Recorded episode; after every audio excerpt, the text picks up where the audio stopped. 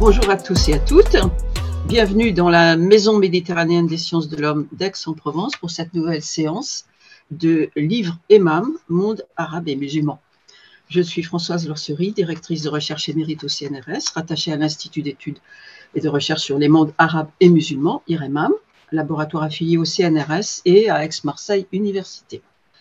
Livre Emam est un cycle d'entretien organisé par l'IREMAM avec les auteurs d'ouvrages académiques récents sur les mondes arabes et musulmans. Alors, le livre que nous présentons aujourd'hui avec Samia Langar n'est pas exactement sur les mondes arabes et musulmans, mais sur la prolongation de ces mondes dans l'espace européen. Il s'agit de Islam et école en France. Voilà, on le voit. Une enquête de terrain euh, publiée tout récemment euh, aux presses de l'Université de Lyon Samia, euh, merci d'être en, présence. Vous avez soutenu en 2018 une thèse en sciences de l'éducation à l'Université de Lyon 2 sous la direction d'Alain Kerland, qui est là aussi aujourd'hui et, je le remercie. Vous êtes maintenant chercheuse affiliée au laboratoire ECP, Éducation, Culture et Politique de l'Université de Lyon 2, et vous êtes responsable d'orientation et de professionnalisation des étudiants et chargée des partenariats à l'ISPEF, Institut des sciences et pratiques d'éducation et de formation de l'Université Lumière Lyon 2. Et vous êtes également chargé d'enseignement dans ce même institut. Alors, Islam et école, vous avez choisi un sujet fort délicat et très attendu aussi, que vous avez abordé, euh, je crois on peut le dire, avec engagement. Et euh, ce n'est pas euh, par hasard que vous dédiez le livre à vos parents. Donc vous dites qu'ils sont immigrés venus d'Algérie, dont vous portez l'héritage. Diriez-vous que cela n'est pas sans rapport avec les idées directrices que vous soutenez dans l'ouvrage? Quelles idées, en fait, avez-vous voulu mettre en avant dans cet ouvrage? Euh, ben, en fait, oui, euh, rapidement. Hein, mon, papa, euh, mon père est né dans un village d'Algérie, fils de paysan. Il est venu en France à l'âge de 17 ans, en 1949, et il a fait son service militaire en France. Hein, et ma maman est arrivée plus tardivement, est arrivée dans les années 60. Elle avait, elle, 16 ans. Alors, pourquoi, euh, pourquoi cette dédicace à mes parents et, quelle ligne directrice Alors, tout d'abord, c'est à mes parents hein, que je dois mon goût pour les idées, mon besoin de comprendre, ma sensibilité aux valeurs. Mon père était un homme sage, pondéré, musulman. Euh, il avait appris euh, l'arabe dans une madrasa hein, avec le Coran. Et aussi, c'était un vrai papa poule, entre parenthèses donc l'héritage que je porte, c'est bien sûr leur culture, mais aussi euh, la liberté dans laquelle ils m'ont éduqué, élevé, et tout à l'inverse de la représentation désastreuse du monde musulman euh, qui circule aujourd'hui malheureusement. Alors oui, hein, il y a bien euh, un rapport entre cette dédicace et les idées directrices de cet ouvrage, et avant tout l'urgence de faire entendre la parole et ça c'est une des idées directrices de ceux et celles qu'on n'entend jamais, et de faire euh, tomber les représentations sur euh, euh l'islam, sur les musulmans, comme ils sont, qui sont essentialisés malheureusement aujourd'hui. Le livre est en deux parties avec une première partie qui est à visée historique, la construction de la question de l'islam dans l'école et dans la société, éléments de mise en perspective historique, euh, dans cette partie, vous, commencez par euh, parler de l'émergence dans l'espace public des jeunes euh, de, descendants d'immigrés maghrébins avec le mouvement de, pour l'égalité et la dignité. Et puis vous montrez le tournant qu'il y a eu dans les années 90 avec l'accent mis sur la réislamisation et sur la question de l'islam. Mais vous montrez euh, dans cette partie que sous cette apparente discontinuité entre les années 80 et les années 90, il y a en réalité peut-être bien une continuité. Et euh, c'est votre proposition que d'analyser cette continuité en utilisant le concept de reconnaissance. Euh, pourriez-vous préciser ce que vous entendez par là? À l'origine de, cette recherche doctorale hein, euh, dont est issu le livre et il y avait une interrogation, peut-être même une intuition que j'avais, euh, qui a été confortée par le fait euh, que mon enquête s'est déroulée sur le territoire de Vénissieux. Qui est, qui est le berceau de la marche pour l'égalité et contre le racisme de 1983. Je connaissais assez bien ce territoire.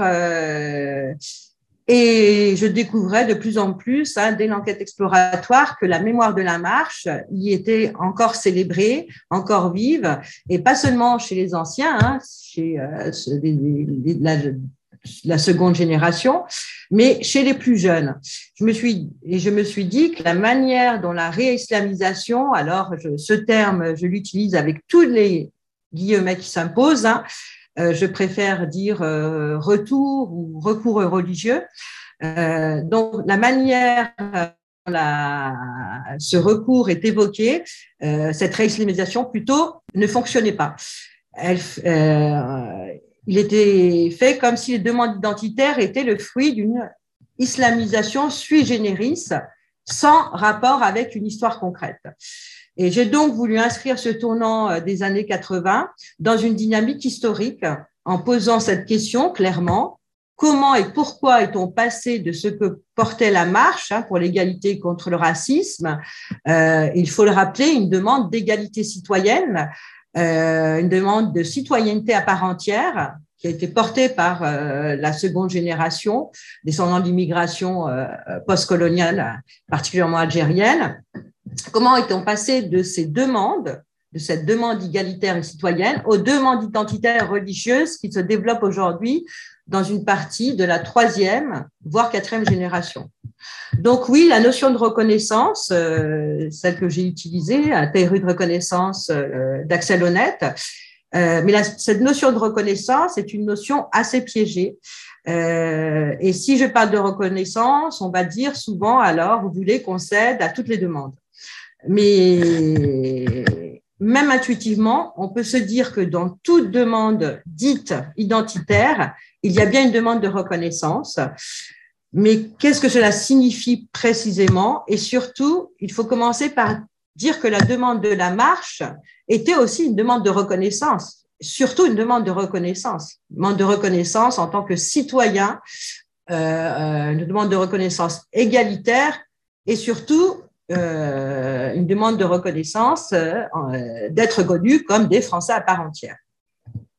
Et en termes de reconnaissance, il y a alors entre la marche hein, et les demandes venues avec le tournant des années 90, donc c'est mon hypothèse, continuité et rupture, continuité et déplacement.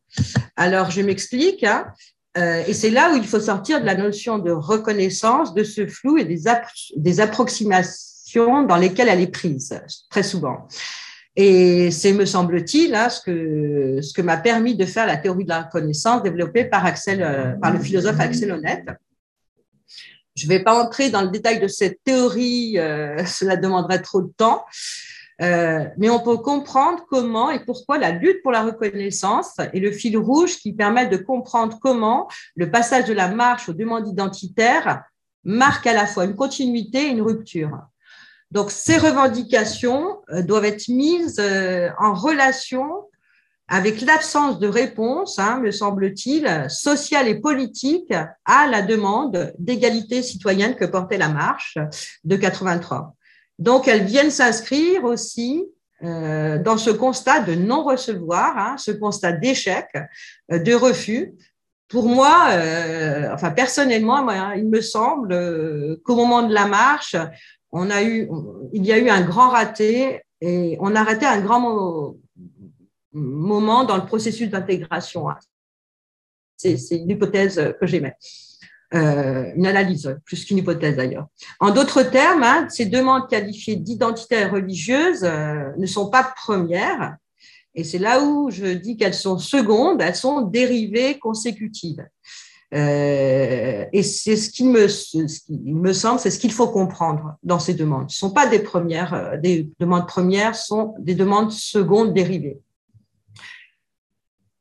et mon hypothèse, hein, pour finir euh, sur cette question, est, que faute d'obtenir la reconnaissance et l'estime de soi à laquelle chacun aspire hein, dans la société globale, dans l'univers social et culturel commun, euh, bah, quand on se sent, on se perçoit comme rejeté, on va chercher la reconnaissance dans une sphère sociale et culturelle restreinte, mais accessible, et il me semble que c'est le rôle que joue ici euh, l'islam. Euh, on y trouve à la fois une identité euh, individuelle et collective, et d'autant plus, hein, et ça j'insiste sur cette question-là, on y reviendra. Lors de, vos prochaines questions, Françoise, d'autant plus que la disparition de la mixité sociale hein, sur certains territoires a complètement fermé d'autres voies pourriez-vous dire comment vous avez conçu cette enquête et, quelle méthode vous avez mise en œuvre pour euh, la réaliser? Je voudrais profiter euh, de cette question pour parler du travail de recherche, du travail concret. Et dans un livre, euh, souvent, hein, ce travail s'efface, disparaît au profit des résultats, et pourtant ces résultats sont toujours étroitement liés à la nature de ce travail et même du type d'engagement dans ce travail. Donc, euh, je dirais que selon le lexique classique hein, de la méthodologie, d'une façon générale, ma méthode d'enquête et d'analyse, au moins au point de départ, a relevé de ce qu'on appelle l'entretien compréhensif.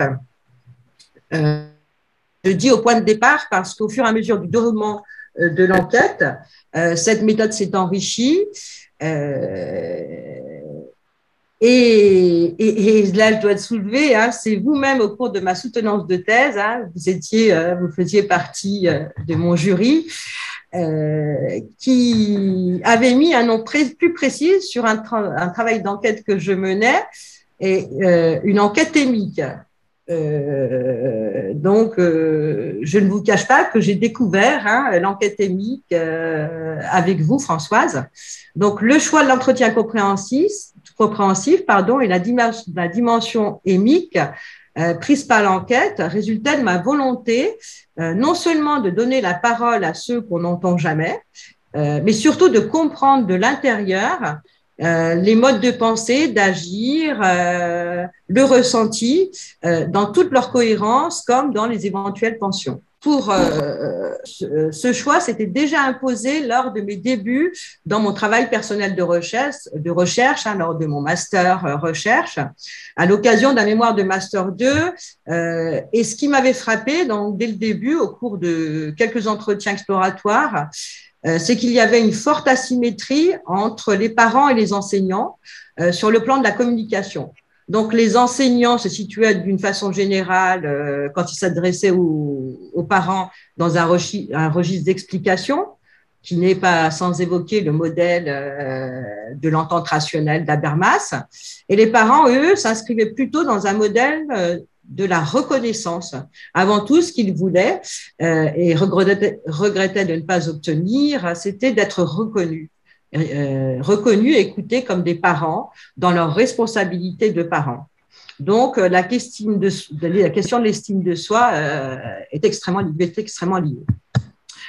Euh, et là, cette, cette expérience euh, m'a permis euh, de, de, de, conclure qu'il ne fallait surtout pas que ma posture de chercheuse s'apparente à celle des enseignants, mais qu'elle devait aussi et surtout s'inscrire dans le modèle de la reconnaissance.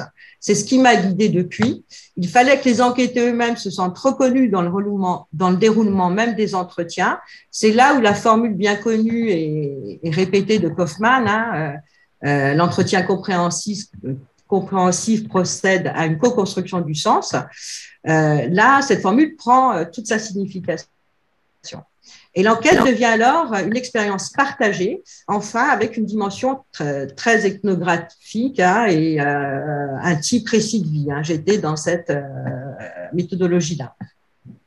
Alors pour les lignes directrices, euh, euh, donc euh, j'ai établi un guide d'entretien avec de grandes thématiques, hein, qui étaient le parcours migratoire ou non de leurs parents ou de leurs grands-parents, leur parcours scolaire et professionnel, le parcours scolaire de leurs enfants, leur rapport à l'école, leur rapport aux religieux, leurs pratiques religieuses, la place du religieux dans la famille et dans l'éducation, et pour finir, leur rapport à la laïcité. Ensuite, là, oui. Est-ce que vous les connaissiez, c'est les, parents que vous avez enquêtés? Comment vous les avez Alors, alors donc, dans un premier temps, non, je les connaissais pas. Dans un premier temps, je suis passée par des intermédiaires, euh, par euh, une directrice de centre social, euh, par un commerçant hein, qui connaissait bien le territoire, par plusieurs intermédiaires. Euh, ensuite, euh, ces intermédiaires m'ont mis en relation avec des personnes et là, j'ai dû faire un tri. Euh, j'ai j'ai fait pas mal d'entretiens exploratoires dans cette recherche hein, et j'ai fait un tri avec deux critères indispensables. Hein. Euh, C'était que euh, ces, ces, personnes soient françaises, hein, donc pas des immigrations récentes, hein, des, des Français. Euh, et euh, qu'ils étaient euh, sur le territoire de Vénissieux et voire même nés sur ce territoire-là, dont les parents s'étaient installés sur ce territoire-là. Donc, c'était les, conditions. Donc, ensuite, et, puis, il y a eu beaucoup de bouche à oreille. Donc, ensuite, le plus, là, je suis sur la partie donc, d'analyse hein, de mon travail. Donc, le plus exigeant dans ce travail de recherche, euh, euh, il me semble que pour moi, ça a été dans l'analyse de ce travail. Donc, c'était un va-et-vient permanent entre le discours dans sa globalité, ça c'était important pour moi, et, sa dynamique, et dans ses thématiques. Alors, ce que je veux dire, pour être plus clair, hein, c'est qu'il était important pour moi euh, de ne pas casser et classer les propos recueillis en rubriques euh, qui oublient leur dynamique. J'ai quand même analysé en rubrique, bien sûr, mais en essayant de garder cette dynamique globale. Et, et, et ça, c'est une réflexion. Hein, euh, Alain Kerlan est présent, donc euh, il, il, euh, il, comprendra bien. Euh, je trouve, en tous les cas, hein, dans nos formations, qu'on manque euh, vraiment de formation méthodologique euh, à ce niveau-là. C'est-à-dire que d'essayer euh, d'analyser par rubrique, mais en même temps de garder cette dynamique globale, cette analyse globale. Alors, Samia, est-ce que vous pourriez alors présenter quelques-unes des figures qui ressortent de votre enquête? Pas tout, ah oui, bien alors. sûr. Quelques, quelques exemples de profils, de parcours de ces personnes que vous avez enquêtées Tout à fait. Alors, euh, ce qui était intéressant, donc euh, je vais vous parler de, plusieurs figures. Hein, euh, euh, donc, la première chose, avant de parler de ces figures, là pour le coup, on est au cœur de l'enquête. Et, ce qui me semble intéressant, c'est que un des enseignements très forts de cette recherche, c'est qu'on était sur un islam de couple. La première chose, euh, moi, ça a été un enseignement pour moi extrêmement important, un islam de couple, un islam moderne qui, qui sort complètement des représentations qu'on peut avoir dans les relations hommes-femmes euh, euh, dans l'islam. Alors, c'est j'ai eu des figures intéressantes euh, parce que ces figures, donc, je vais parler de Catherine, Salima, euh, Khadija, Salima et Samir, par exemple, un couple. Hein. Donc, ces figures sont intéressantes parce qu'elles montrent dans leurs différences la diversité de religieux et de rapports, de religiosité, pardon, et de rapports religieux. C'est ce qui était assez intéressant. Euh, quand on parle de l'islam, on se représente une religion très communautaire, voire monolithique, hein, et avec les exemples justement hein, que, j'ai pu avoir, on se rend compte rapidement que la pratique de l'islam est très individualisée. Euh, donc, euh, ce que je trouvais extrêmement intéressant par rapport à ces, euh, différentes figures, et aussi un élément intéressant, c'est que le, leur rapport, leur, constru, leur construction au religieux, leur rapport religieux euh, dépendait euh, de leur histoire personnelle. Ça, ça a été quelque chose euh, que, que j'ai pu euh, identifier dans tout, dans, ah chez tous mes. Et ça, c'était vraiment extrêmement fort. Vous et donc, je vais vous. Vous pouvez Pardon?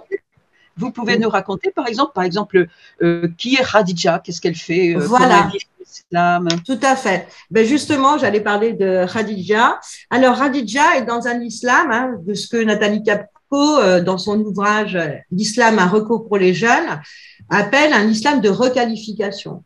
Et ça, c'est très intéressant. Elle est dans une démarche, Khadija, c'est euh, une euh, jeune femme qui n'a pas fait euh, d'études longues, qui a une soif de connaissance, et elle est dans une démarche de connaissance, de connaissance, de réhabilitation d'un islam des Lumières. Et donc, Khadija va à des réunions, elle est proche, elle, va voir euh, Tarek Ramadan euh, en conférence, elle s'intéresse euh, à l'écologie, elle s'intéresse à la psychologie, à la psychologie de l'enfant. Elle est vraiment, elle, euh, dans, dans, dans un, un, rapport, enfin, en tous les cas, dans une réhabilitation de l'islam un peu des Lumières. Donc, elle est dans cette posture-là. Et en même temps, il est dans une pratique hein, euh, plus rigoriste, c'est-à-dire que euh, elle, elle, elle, se veut être dans un islam savant. Elle est dans une posture aussi. Alors là, c'est pour beaucoup de mes interviewés, de mes enquêtés. Elle est aussi dans une posture différente, dans, en tous les cas, un islam euh, différent de celui des, des, des, des parents. Hein, qui pour euh, beaucoup de mes enquêtés, l'islam des parents, n'est pas un islam, euh, n'est pas le vrai islam, hein, c'est un islam coutumier. Euh, elle, elle est plus à la recherche d'un islam authentique. Donc, là, on peut dire que Khadija est vraiment dans un islam de requalification. Ensuite, on a Catherine. Alors, Catherine, pareil, hein, euh, toujours une histoire personnelle. Pour Khadija, j'ai été un peu rapide. Euh, ce qu'il faut dire, c'est qu'elle, elle a donc elle n'a pas fait d'études longues. C'est l'aînée de la famille. Elle s'est occupée de ses petites frères. Oui, leur rapport au religieux est lié vraiment à leur histoire familiale. Rapidement, je vais parler de Catherine. Catherine, pareil. Alors là, c'est un euh, ce que je, on peut appeler un islam de reconstruction. Catherine, euh, euh, donc ses parents sont arrivés en France fin des années 50, euh, non fin des années 40, hein, plutôt début des années 50. Et ce qui est intéressant, c'est que euh, ses parents ne sont jamais retournés en Algérie. ils étaient originaires de Kabylie. Donc, ils sont jamais retournés en Kabylie. ils ont donné des prénoms euh, chrétiens hein, euh, à leurs enfants, d'où euh, ce prénom de Catherine, même si c'est pas son réel prénom. et puis, c'est une histoire très particulière donc sur leur pratique de l'islam, sur les, il y avait, enfin c'était seulement sur les fêtes religieuses, euh, un petit peu le Ramadan, mais donc euh, pas pas de d'éducation religieuse. Euh, et, et euh, leur histoire est très intéressante parce que il y avait une sorte de secret de famille euh, chez eux, parce que l'oncle le, de Catherine apparemment était archi mais tout, euh, c'était euh, un secret de famille. Je lui ai posé la question de savoir hein, si son papa avait été euh, donc ce qu'on appelle Arki. Elle, m'a dit non, c'était mon oncle, mais une volonté dans la famille du père surtout de d'être dans une dans une assimilation. Et Catherine, pourquoi je dis que c'est un islam de reconstruction? Parce que Catherine, c'est quelqu'un qui, euh, dans sa pratique religieuse, euh, essaie de euh, de reconstruire euh, sa propre histoire. C'est la recherche un peu généalogique, c'est la recherche de ses racines. Et ce qui est intéressant, c'est que, que Catherine aussi, donc c'est quelqu'un qui, euh, qui fréquentait euh, un musulman d'origine pakistanaise. Euh, ils ont eu un enfant, elle est tombée enceinte sans se marier, et c'est ensuite qu'elle s'est vraiment intéressée à l'islam. Donc, il y a aussi toujours cette question de réparation. C'est comme si un peu elle avait péché et que avec l'islam, elle reconstruisait quelque chose. Donc, euh, je vais et, et, pas Catherine, pareil. Hein, c'est toujours c'est l'histoire personnelle qui va un petit peu, euh, même beaucoup, euh, influer sur le, sur le, recours religieux et la pratique aussi un petit peu. Et donc, là, alors les derniers, Salima et Samir, hein, ça c'est un couple. Alors, euh, alors de tous les, les, les enquêtés, c'est les seuls qui revendiquent un islam traditionnel. C'est les seuls qui revendiquent un islam de coutume, un islam familial. Euh, et eux sont euh, sont dans une pratique toujours, hein, par contre toujours une pratique de couple. Euh, pareil, eux, ils ont des histoires aussi un petit peu particulières. Mais pour revenir là de, sur un, registre un peu plus général, euh, là pour le coup, je vous ai euh, proposé ces exemples-là, mais en fait, pour tous les enquêtés, euh, ce que j'ai pu, pareil, un enseignement aussi important de ma recherche, l'islam, quel que soit le degré de pratique et de religiosité, l'islam est vécu comme un cadre, comme un cadre normatif, comme un cadre de valeur morale et euh, il faut quand même euh, parler du contexte hein, dans lequel vivent ces familles. Hein. Ils vivent dans, une, dans, euh, dans des territoires enclavés euh, où il n'y a aucune mixité sociale. Euh, sont des familles qui sont en but, il faut le dire, aux discriminations, discrimination de travail, discrimination à, euh, aussi euh, à l'école, euh, discrimination au logement, tout type de discrimination, sont dans des quartiers populaires. Et donc l'islam, pourquoi est utilisé comme cadre normatif Parce que euh, comme cadre de valeur, parce que l'islam aussi est utilisé comme protection contre la délinquance dans l'éducation de leurs enfants et aussi de l'usage de la drogue. Donc ça, c'est extrêmement important. Et tous euh, me disaient que pour eux, euh, l'islam, c'est euh, transmettre des valeurs morales à leurs enfants, des valeurs d'égalité, de justice, de respect de l'autre. Et quel que soit hein, le, degré de religiosité, euh, donc c'est ce que je voulais dire. Et puis pour euh, j'en profite parce qu'on parle des familles et moi je pense que c'est important parce que sur euh, dans mon travail je crois que ce qu'il y avait de, de, de, de, particulier c'était le fait en tous les cas de, de donner la, la, la, parole à ses, parents, à ses familles, hein, ce qui n'est voilà, ce qui n'est pas fait assez souvent, me semble-t-il, dans les dans la recherche. Et euh, pour conclure sur ces familles-là, même si on y reviendra peut-être tout à l'heure, mais toutes, elles montrent un désarroi hein, euh, dans leurs conditions de français euh, de confession musulmane. Et quel que soit leur euh, degré de pratique, quel que soit aussi leur statut social dans la société, et euh, ce qui est intéressant, c'est que je leur posais une question à la fin hein, de l'entretien. Euh, quel avenir vous voyez pour vos enfants euh, Est-ce que voilà, est-ce que vous, souhaitez euh, comment vous voyez leur, leur, futur? Et, c'est ce qui est assez euh, révélateur. La plupart des familles en tous les cas, elles étaient assez nombreuses à me dire que finalement, elles souhaitaient que leurs enfants partent à l'étranger. Elles donnent souvent l'exemple du Canada. Euh, pour justement euh, vivre euh, ou, ou d'Angleterre hein, ou de, de Grande-Bretagne aussi pour vivre justement euh, euh, avec plus plus de droits, plus de, de, de chances et euh, surtout vivre un, un islam de un islam qui ne soit pas stigmatisé. Donc c'est et ça quel que soit leur degré de religiosité. Hein. Ça, il me semble important de le dire alors, on a envie de dire tout de suite euh, que font, euh, que voient, que perçoivent euh, les professionnels de l'école de ces tendances-là, de ces dynamiques-là? Comment est-ce que eux, ils perçoivent l'islam du quartier? Je dois dire, je dois préciser que vous n'avez pas recherché à, faire des entretiens avec des parents dont les enfants soient dans le lycée dont vous avez enquêté les, les professionnels. Hein les, parents que vous avez enquêtés n'ont pas des enfants dans, le, lycée. Vous avez cherché à généraliser à partir de, à monter en généralité à partir d'entretiens assez nombreux, plus d'une vingtaine avec des, parents des familles. Euh, et par ailleurs, donc vous avez enquêté les, les professionnels de, ce lycée de Vénitieux, mais sans chercher à, connecter euh, les uns et les autres, hein, pour qu'il n'y ait pas d'ambiguïté, de polémique éventuellement qui parasite euh, le travail. Alors, ces professionnels, vous en avez interviewé de deux catégories, en tout cas, vous soulignez la différence dans votre, dans votre livre. D'une part, des cadres, des responsables du lycée, des chefs d'établissement, chefs d'établissement adjoints, et d'autre part, euh, des enseignants CPE. Alors, les cadres, comment est-ce qu'ils perçoivent euh, les parents et l'islam du quartier? Est-ce que, par exemple, ils sont satisfaits de la loi de 2004 qui a interdit le port de signes et tenues euh, manifestant ostensiblement euh, la religion par les élèves?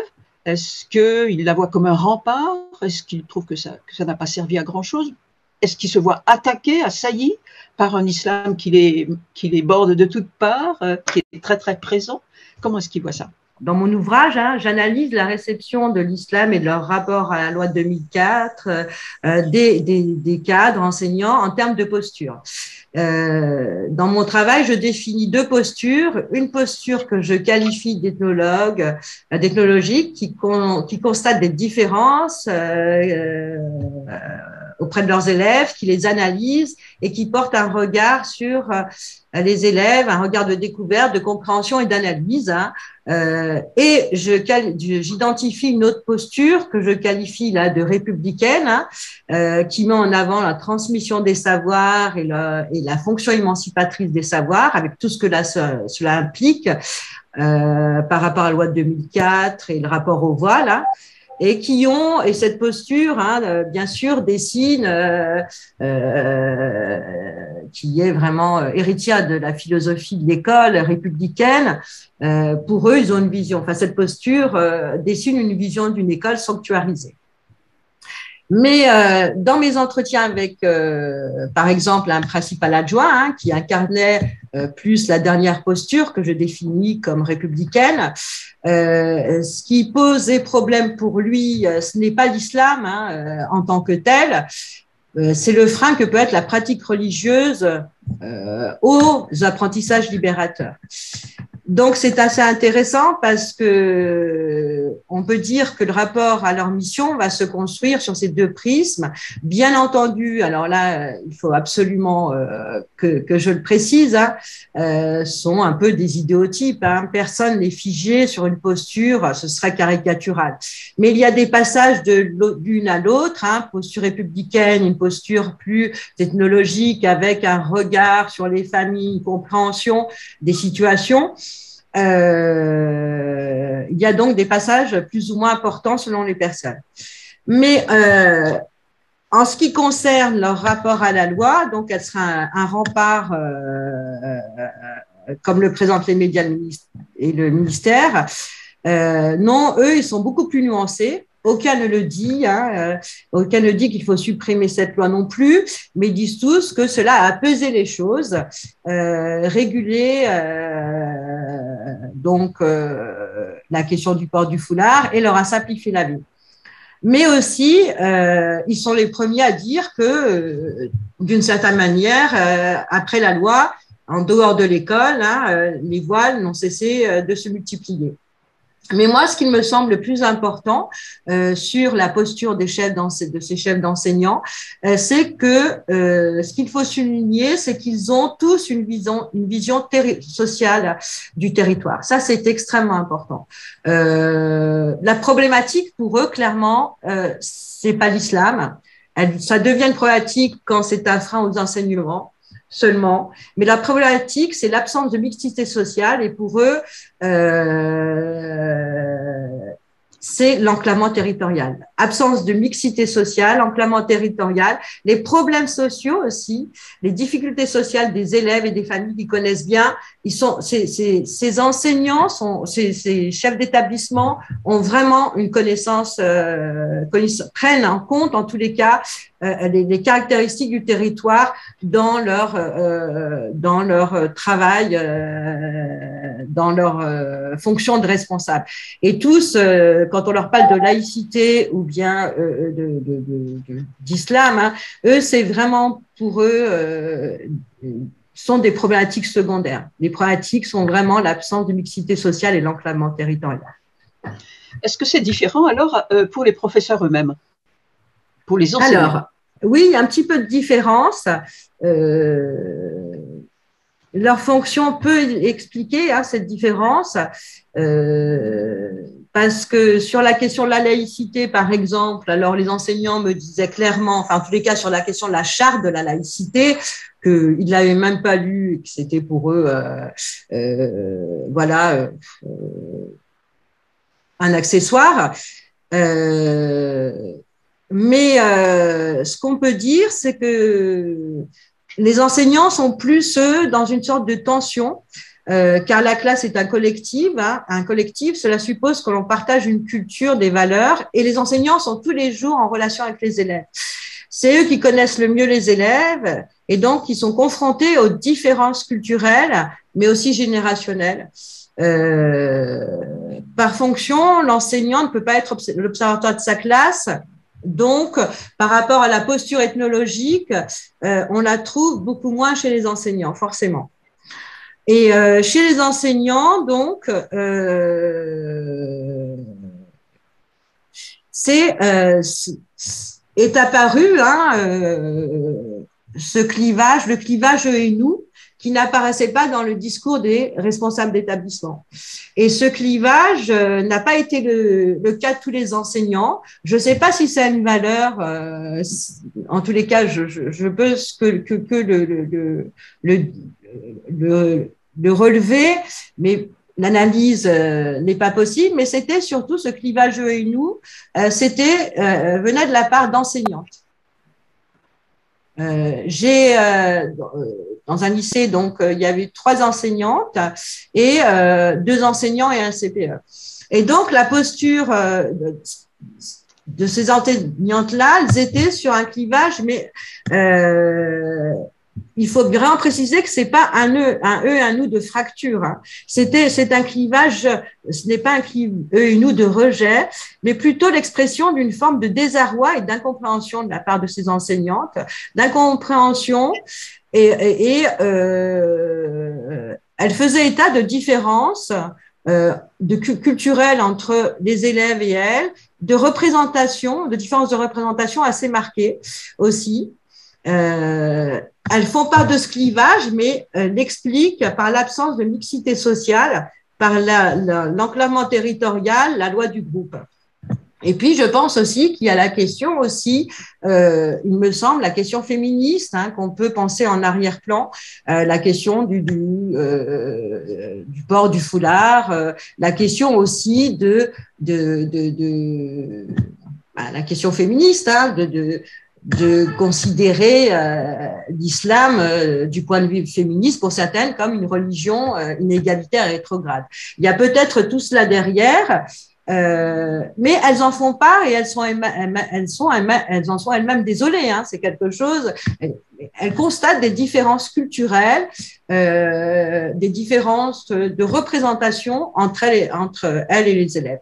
Alors, de la part des enseignants masculins, euh, j'ai pas eu ce, j'ai pas du tout eu ce, ce, ce, ce clivage. Au contraire, euh, par exemple sur le CPE, lui au contraire, euh, il me disait que quand il était en relation avec des mamans voilées, ben il partageait parfois plus de de, de, de, de, il avait plus de valeurs communes que parfois avec euh, des personnes qui étaient euh, qui n'étaient pas musulmanes et donc il n'y avait pas du tout ce clivage et puis euh, c'est aussi euh, une autre posture que j'ai pu constater chez les, euh, chez les,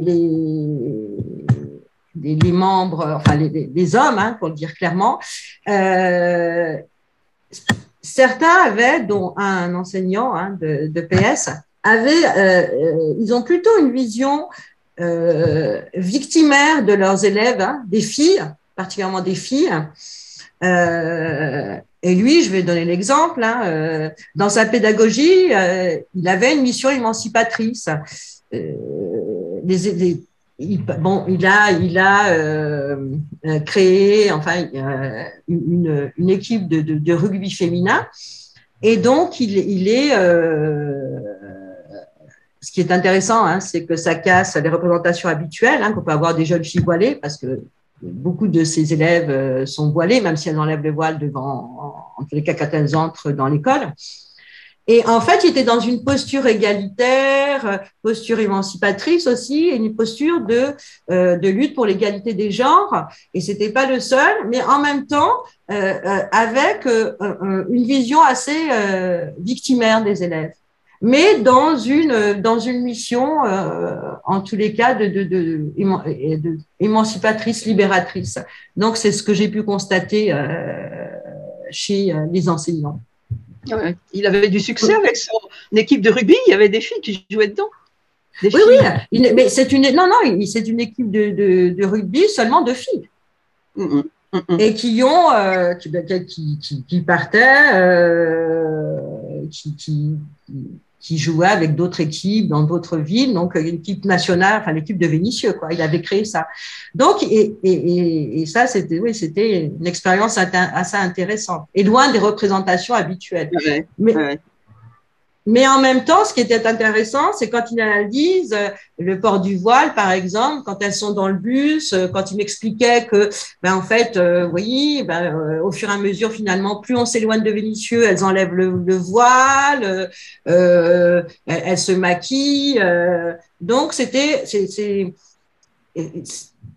une, une vision quand même, en tous les cas, une volonté de libérer ces jeunes filles mais quand même avec euh, euh, un, rapport négatif euh, au port du voile, clairement. Et puis avec aussi des représentations, pas toujours fausses d'ailleurs, hein, de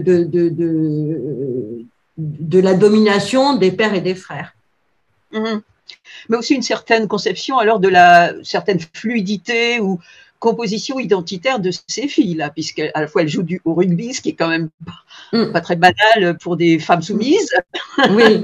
Tout à fait. Sonia, comme je vois que l'heure tourne, je vais vous proposer une dernière question de, synthèse, peut-être avant d'ouvrir euh, l'échange avec euh, la salle. Euh, finalement, donc vous avez commencé avec cette concept, ce concept de reconnaissance que vous empruntez à Axel Honnête et la théorie de la reconnaissance ainsi euh, euh conçue, dire qui, est complexe, hein, la, théorie de Honnête, qui à la fois fait la part du droit avec le, besoin, la, construction de l'individu comme égal aux autres sur la base du droit, mais aussi en prenant en compte la situation sociale et le besoin de l'individu de voir reconnaître son mérite social dit, euh, Honnête. Euh, pour vous, cette euh, conception a un, grand intérêt euh, pour comprendre la laïcité et pour comprendre l'intégration. Alors, est-ce que pour boucler votre enquête, vous pourriez peut-être revenir sur ces deux concepts, laïcité et intégration, et, peut-être dire ce qu'il gagne à être lu à travers via la proposition sur la reconnaissance de Honnête? Pour Axel Honnête, euh, la reconnaissance euh, agit dans trois sphères. Euh, dans la sphère intime, les relations primaires, hein, l'amour et l'amitié. Donc, cette sphère apporte la confiance en soi. Il y a la sphère juridique, hein, que vous avez précisé aussi, et politique, les relations juridiques, l'égalité, hein, le respect de soi, qui apporte le respect de soi. Et euh, la sphère la plus importante, en tous les cas, par rapport à la question que je traite, c'est la sphère euh, de la collectivité, hein, de la solidarité, euh, la sphère sociale, qui, elle, qui apporte l'estime sociale, côté positif de cette sphère, et qui développe l'estime, de soi. Donc, sur ces donc, c'est euh, la théorie de la reconnaissance, mais très réduite hein, En tous les cas, c'est trois sphères hein, qui, pour qu'il y ait reconnaissance, il faut que, que, que ces trois sphères agissent. Alors, euh, donc, sur la question euh, de l'intégration, euh, qu'est-ce qu'on pourrait dire sur la question de pour la reconnaissance? Moi, il me semble qu'il n'y a pas d'intégration véritable, il ne peut pas avoir d'intégration véritable quand il n'y a pas une reconnaissance. Et euh, surtout, euh, ce qui est important dans la théorie de la reconnaissance, c'est le principe de réciprocité. C'est-à-dire, s'il n'y a pas réciprocité, il n'y a pas reconnaissance. Et que l'intégration, euh, une véritable intégration ne peut être, euh, ne peut être avérée que quand il y a une reconnaissance réciproque. Parce que l'assimilation qu'on nous en tous les cas que euh, malheureusement on promet de plus, on promeut de plus en plus. Hein. Là, on arrive en, campagne électorale. Hein. Euh, euh, l'assimilation, c'est une reconnaissance unilatérale et pas réciproque. Donc, il me semble que la reconnaissance, justement, euh, peut être et est, hein, me semble-t-il, euh, on peut, il faut penser, on devrait penser l'intégration avec euh, la reconnaissance. Alors pour la question de Vous allez dire, c'est ce, qui c'est ce qui correspond le mieux à ce que vous avez perçu du vécu de, de, de, ses parents et, de ses familles vous avez analysé. Ça n'est pas contradictoire non plus avec ce que perçoivent les professionnels de l'école. Euh, non, c'est ce que j'ai perçu. La, leur, euh, la problématique euh, première, hein, je l'ai dit en début d'intervention et, je, la, je vais le dire à nouveau, euh, de ses parents, c'est de ne pas être considérés comme des Français à part entière. C'est la problématique première. Ils sont français et que, euh, alors là pour le coup, hein, on n'aura pas le temps d'en parler, mais il y en a, en arrière-plan l'histoire euh, postcoloniale, euh, il y a euh, l'histoire de l'immigration. Tout, est tout ça est en arrière-plan, mais la problématique de fond, c'est la problématique de, après trois, quatre, maintenant voire cinq générations, quand on parlera de cette, ces populations descendant d'immigration postcoloniale comme des Français à part entière. Donc là, il y a la question de l'intégration et la question de la, reconnaissance, elle est vraiment là. Et cette question de la reconnaissance, c'est aussi, euh, là pour le coup, euh, euh, en fait, c'est de construire un avenir commun et, une histoire commune. Mais le commun, ce n'est pas le semblable. Et aujourd'hui, on fait du commun, enfin en tous les cas, on va faire du commun avec du semblable. C'est pour ça que je parle d'assimilation. Et sur la question de la laïcité, euh, ben, en fait, la pratique de la laïcité, elle devrait, euh, en tous les cas, hein, la loi 1905, hein, dans sa philosophie, eh ben, la laïcité euh, est une reconnaissance réciproque. Elle devrait l'être, en tous les cas. Merci Samia Langar. Euh, je, crois que on peut maintenant, on a cinq minutes, c'est pas négligeable pour ouvrir le débat. Euh, avec les, participants euh, dans la salle. Je vais peut-être prendre la parole, Alain Kerlan. Bonjour, Monsieur Kerlan. C'est plus, c'est pas vraiment une question, c'est une, suggestion un peu humoristique. Mm. Je me disais en entendant à nouveau, puisque évidemment je le connais quand même pas mal, cette épopée de l'équipe féminine de rugby de Vénitieux, il faudrait absolument trouver un cinéaste qui filmerait cette épopée-là sur une année. Je suis sûr qu'il se termine en 2023 sur les marches là-bas à Cannes. Hein, à Cannes? Ah ouais. Oui, tu as tout à fait raison. oui. Et, là, pour le coup, je vais rebondir. Euh, et en fait, c'est tout ce travail, hein, finalement, euh, le travail que de, de, cette thèse, ces entretiens, euh, particulièrement avec les parents, ça a été justement un travail de déconstruction des représentations. Parce que je l'ai peut-être pas dit euh, assez, assez euh, mais, mais la pratique religieuse de ses parents, c'est une pratique individualiste, comme toutes les pratiques aujourd'hui hein, dans notre société néolibérale. ça, c'est extrêmement important de l'avoir en tête. Euh, et les parents, ces parents-là sont des parents comme les autres. Hein. Euh, ils veulent la réussite de leurs enfants, euh, comme tous les autres parents. Pour ces familles-là issues de milieux populaires, il faut bien l'entendre. Hein, je parle de familles issues de milieux populaires, en tout cas qui vivent dans des quartiers populaires. Il y a toujours l'ascenseur social ne passe que passent toujours par l'école. Ils ont encore une grande confiance envers l'école. Il y a une question qu'on n'a pas abordée, mais moi qui me paraît importante. Ces familles-là euh, sont extrêmement vigilantes sur la question de l'orientation parce qu'elles ont subi aussi, c'est une question très forte, la question de l'orientation que j'ai pas eu le temps de développer.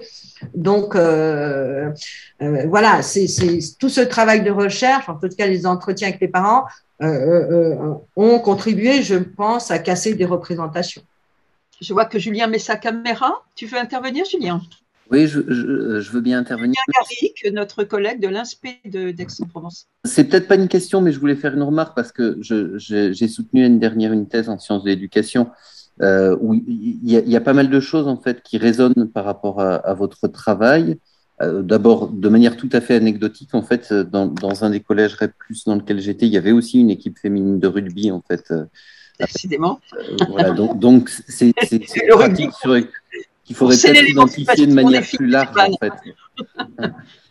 mais ce, ce, ce, qui m'a ce qui m'a intéressé en fait, c'est que on, on, a été quelques uns en fait à identifier le, le les parcours vers euh, euh, la délinquance et vers euh, le, les trafics en particulier comme étant des formes de, de reconstruction d'un certain nombre d'individus exclus de l'école. Hein. Enfin, c'est un élément que j'ai vu. Et puis, on, on, a une autre collègue qui a fait une thèse sur les réseaux euh, de, trafic dans l'agglomération marseillaise et qui voit en fait cette, euh, ces parcours dans le, la délinquance et les trafics comme euh, liés vraiment au manque de reconnaissance qu'a apporté l'école à, mm. cet individu-là. Et donc, enfin voilà, c'est pas réellement une question, mais c'est une remarque parce qu'il me semble que cette manière de, de, chercher de, de, la reconnaissance, etc., mm. qui, qui, serait une protection par rapport à ces, euh,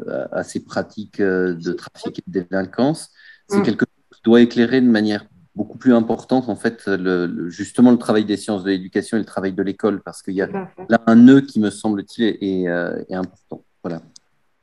Tout à fait. Et, euh, si je peux ajouter quelque chose, c'est quand je parlais de, requalification hein, par l'islam, c'est ce qu'analyse Nathalie Capco. Ça vient toujours de justement euh, ce, manque de reconnaissance euh, que n'a pas, en tous les cas, que n'a pas apporté le, parcours scolaire. Et là, on le retrouve, donc Nathalie Capco l'analyse par rapport au choix de, de, en tous les cas, de, de, cette, cette, demande de reconnaissance, elle est tournée plutôt dans son, dans son étude sur le religieux, mais on pourrait dire, oui, tout à fait la même chose sur la question de la délinquance, je pense. C'est-à-dire qu'on va chercher quelque chose, en tous les cas, euh, euh, l'estime de soi qu'on n'a pas trouvé hein, dans la sphère, euh, la sphère qui, qui, qui est censée l'apporter, hein, donc l'école. Donc, il y a tout, oui, oui, il tout à fait. On, peut, dire qu'il y a des, processus similaires, oui. Et parfois, c'est même les deux. C'est religieux et délinquance. Vanille qui ne peut pas parler parce qu'elle est dans une bibliothèque. Vanille est une jeune collègue qui termine sa thèse sur la laïcité, justement, euh, et qui nous dit merci. parmi les équipes enseignantes enquêtées, quelles sont les conséquences de la politisation des débats sur la laïcité sur leur représentation de l'islam Est-ce que vous avez pu observer les effets de la publicisation de cette question chaude sur les représentations des professionnels? Est-ce que ça crée des tensions au sein des équipes auprès desquelles vous avez mené votre enquête? Alors, ce serait difficile de répondre euh, à cette question parce que j'ai pas abordé la question de la laïcité plutôt du point de vue ben, de leur point de vue puis du point de vue de, de, de comment euh, ils pensaient que la laïcité était vécue par leurs élèves. Mais ce qu'on peut, en, en, tous les cas, ce, ce que j'ai pu en déduire, c'est que les enseignants n'avaient pas tous le même point de vue, euh, surtout sur ce territoire-là, euh, qu'il y avait des enseignants qui avaient, euh, euh, de toute façon, qui avaient une vision, euh, en particulier une enseignante de philosophie, qui, elle, de par son éducation et, et, et, de par son approche aussi, euh, comprenait tout à fait hein, euh, le, la question du croire, euh, des croyances hein, religieuses. Euh, mais c'est pas quelque chose que j'ai trouvé. Euh, c'était les tensions, en tous les cas, sur la question de la laïcité n'étaient pas très fortes. C'était plutôt quelque chose, en tous les cas, chez les enseignants.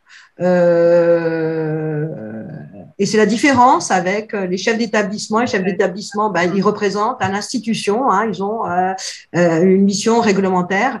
Les enseignants, pour eux, la question de la laïcité, la question de ces questions-là, elles étaient quand même assez secondaires. ils étaient quand même assez éloignés des débats euh, euh, depuis hein, les premières affaires du foulard, euh, ils, sont quand même, ils étaient quand même assez éloignés de ces débats. C'est plus, euh, je vous dis, c'est plus la question aussi. Euh, ça, ça, cette, cette, question pose problème quand elle devient un frein à la transmission des savoirs. C'était plutôt ce que j'ai, ce que j'ai pu en, en, en, en retenir, en, en observer.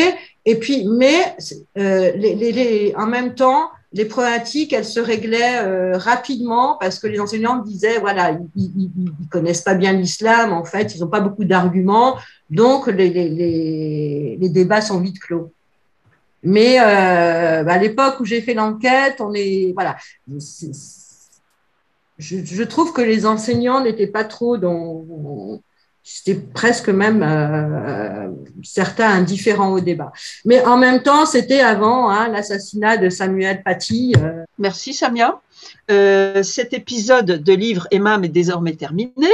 je vous rappelle donc le livre de Samia Langard, Islam et école en France, une enquête de terrain, paru en 2021 aux presses universitaires de Lyon. Vous pourrez revoir ce webinaire sur la chaîne YouTube de l'IREMAM et le réécouter sur podcast, sur Encore, Spotify, Apple Podcasts, Google Podcasts et bientôt d'autres plateformes. Merci Thomas de, toute cette euh, dynamique euh, technologique. La prochaine séance de l'IREMAM aura lieu le 7 décembre, bientôt à 13h30. Nous recevrons Cécile Boex pour évoquer son ouvrage Syrie, une nouvelle ère des images. Merci encore Samia euh, pour euh, cet entretien. Merci à vous tous ici qui avez participé à l'entretien et, écouté et proposé éventuellement des questions. Et euh, bientôt, donc, à vous revoir le 7 décembre.